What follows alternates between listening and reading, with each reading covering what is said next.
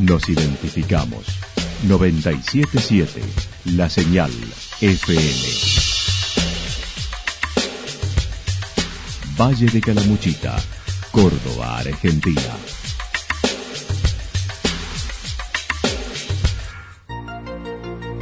El más completo resumen de las noticias de la región, encontralos todos los días a las 12 y 30, a las 16 y a las 22 horas. Panorama de noticias. Por la 977, la señal FM nos identifica también con las noticias.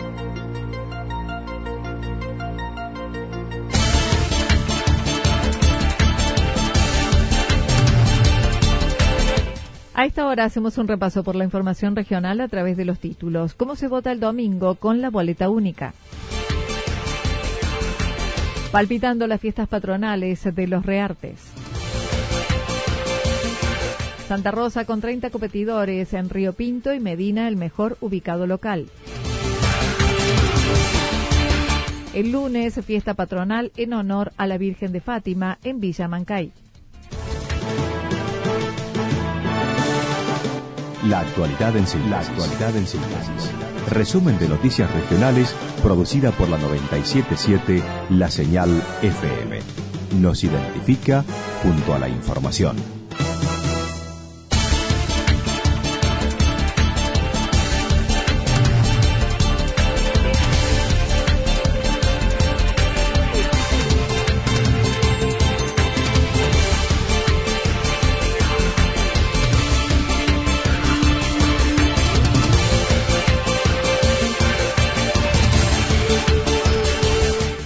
Vota el domingo con la boleta única? Iniciada la veda electoral por 48 horas, el domingo la provincia de Córdoba elige autoridades provinciales y en algunos lugares intendente o jefe comunal.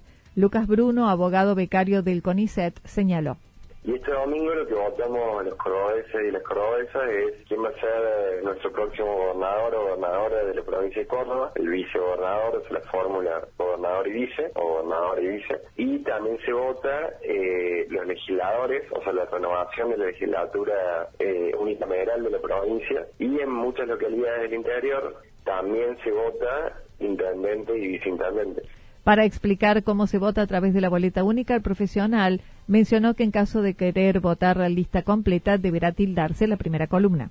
Y eso se hace poniendo un tilde o una cruz en la columna, eh, la primera columna, que es la columna gris oscura o negra. uno si pone una tilde o una cruz en el casillero del partido o de la foto de quien va a ser el candidato a gobernador y, de esa forma marque la, cruz en, ese partido, eh, está votando toda la lista en tanto que considera nulo el voto en caso de querer hacer un corte de boleta, pueden votar tildando cada una de las categorías de diferentes partidos. Y si no, uno puede glosar el voto y hacer una tilde o una cruz en los otros cuadrados, en los otros casilleros y votar, por ejemplo, no sé, intendente de una fuerza política, tribuno de cuentas de otra, de otra fuerza política porque controle lo que hace el oficialismo y legisladores de otra fuerza política. Y esa es otra forma de votar que es disgregar el voto en distintos partidos.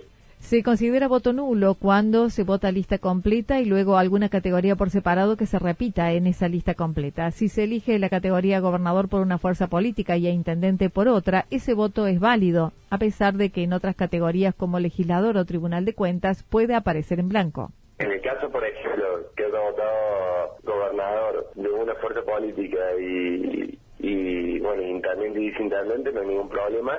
Y si dejan blanco, o sea, eso, eso también es otra opción. Votar solamente gobernador y intendente, votar solamente gobernador y dejar en blanco todos los otros casilleros y no hay ningún problema. Eh, se entiende que hay un voto emitido para, una fuerza política para los que los que votaron y el resto de los, de los casilleros en blanco sería un voto en blanco. En cuanto a los beneficios con esta boleta, consideró el conteo será más ágil, por lo cual se accede a la información más rápidamente. Recordemos además que el Tribunal Electoral Provincial dispuso prohibir la utilización de celulares por parte de los ciudadanos en el recinto de votación. Con esa disposición se busca resguardar el carácter secreto del sufragio. Palpitando las fiestas patronales de los Reartes, el evento con más trayectoria y patrio de Calamuchita se dará en los Reartes con la fiesta patronal. Valeria Calarco comentó eh, esa esencia que la hacen tan únicas, ¿no? Donde la gente realmente puede venir y puede primero ser parte, porque la verdad que muchos son son parte a través de la a través de la participación en el pericón, de las destrezas gauchas, bailando y disfrutando del show también, disfrutando de las comidas criollas, así que bueno, una fiesta con mucha, mucha tradición. Un momento especial del festejo es el baile del Pericón, donde ya se están haciendo los ensayos los martes y viernes en el club con el profesor Fabio Castro se están realizando martes y viernes en el Club Esportivo Los Reartes, bajo la coordinación del profesor Fabio Castro. Así que bueno, sí, se están llegando muchos, hay mucha gente que ya lo baila año tras año, así que lo tiene bastante clara, pero siempre se suma gente nueva también que quiere aprender a bailar la danza y quiere participar.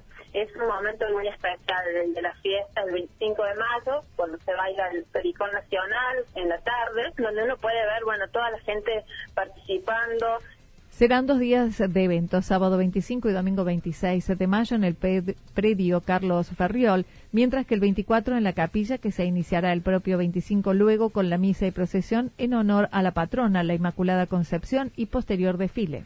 El 24 largamos con una actividad en la capilla previamente, en la noche, a las 20 horas un concierto en la capilla y luego compartimos un chocolate en comunidad y ya el 25 los festejos comienzan, por supuesto, con la misa. Recordemos que son las fiestas patronales en homenaje a, la Inmaculada Concepción, la patrona de nuestro pueblo, así que comienza con la celebración religiosa, ¿no? La misa, la procesión por las calles del pueblo y luego se va a desarrollar en la Plaza de la Virgen el acto cívico y el gran desfile gaucho. Habrá comidas criollas, espectáculos musicales con las actuaciones especiales de Roxana Carabajal, el cierre con Pastor Luna. Bueno, vamos a contar con la presencia de, artistas muy reconocidos como Roxana Carabajal, como La Callejera, Pachi Herrera, bueno, Pastor Luna, vamos a, hacer el cierre con toda la bailante de chamamé con Pastor Luna. Así que bueno, eh, muchísimos espectáculos de muy buen nivel eh, para disfrutar de, este Día de la Patria, ¿no? Santa Rosa con 30 competidores en Río Pinto y Medina el mejor ubicado local. Una de las carreras más importantes de nuestro país, el desafío del Río Pinto, se realizó el pasado domingo en el Valle de Punilla y el referente local del mountain bike, Eduardo Medina, se ubicó en el puesto 27. Destacando además asistieron unos 30 corredores de Santa Rosa, el récord de los últimos años, como lo señaló Medina. Bueno, el desafío del Río Pinto es una carrera eh, que se corre a nivel grupal, digamos, carrera una de las más importantes de Sudamérica. en esta oportunidad largaron 5.000 corredores. en mi caso, eh, quedé en el puesto número 27, con 3 horas 05. De acá de Santa Rosa fue un grupo bastante grande, un grupo de 30 personas, 40 personas más o menos. Una carrera muy linda, eh, muy, muy linda. La tradicional carrera es de 80 kilómetros con un circuito muy variado, terreno difícil y por ello muy buscado. El recorrido de carrera es de 80 kilómetros, eh, tiene mucha seguridad, tiene mucha bajada, muchos cruces de arroyos bien variados. Es uno de los circuitos más completos que hay en la provincia de Córdoba. Su tiempo fue de 3 horas con 5 minutos, mientras el ganador de la competencia lo hizo en 2 horas 40. En dicha oportunidad también promocionaron el evento de Santa Rosa que se correrá el próximo 8 de septiembre buscando llegar a los mil corredores. No, básicamente va a salir previamente con la misma mecánica, por ahí a lo mejor se modifican un poco los recorridos, pero muy, muy poco, digamos. Siempre se, se modifican un poquito los recorridos nada más.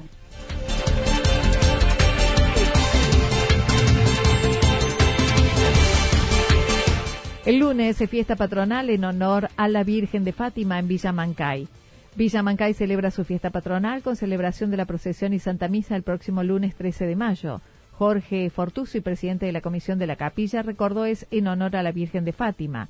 Al mediodía habrá comidas típicas con locro y choripaneada y en el lugar se montará una carpa y mesas para los que se acerquen a disfrutar en el predio de la capilla comenzaríamos con una procesión a las 10 y 30 por las calles del pueblo y luego eh, continuaríamos con la Santa Misa. Después, más o menos a las 12 y 30, 13 horas, va a haber un locro y una choripaneada. Así que eh, habrá gente que a lo mejor lo quiera llevar a su casa y también dispondremos de mesas y una carpa para este, las personas que se quieran quedar en el predio de la capilla. Durante la tarde se desarrollarán espectáculos musicales y danzas.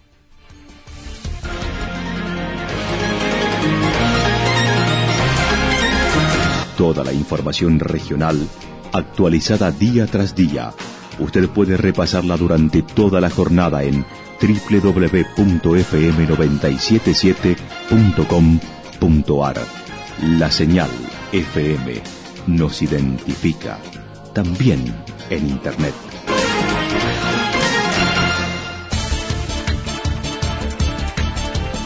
El pronóstico para lo que resta de la jornada indica ligeramente nublado, soleado, vientos leves del sector este, temperaturas máximas oscilarán entre los 19 y 21 grados. Para el día sábado anticipan cielo nublado, luego despejado durante el resto de la jornada, temperaturas máximas que oscilarán entre 18 y 20 grados, las mínimas entre 11 y 13 grados. Para el día domingo, parcialmente nublado, temperaturas máximas entre 21 y 23 grados, mínimas entre 12 y 14 grados. Datos proporcionados por el Servicio Meteorológico Nacional. Lo que sucedió en cada punto del valle. Resumimos la jornada a través del informativo regional en la 977. 977, la señal FM.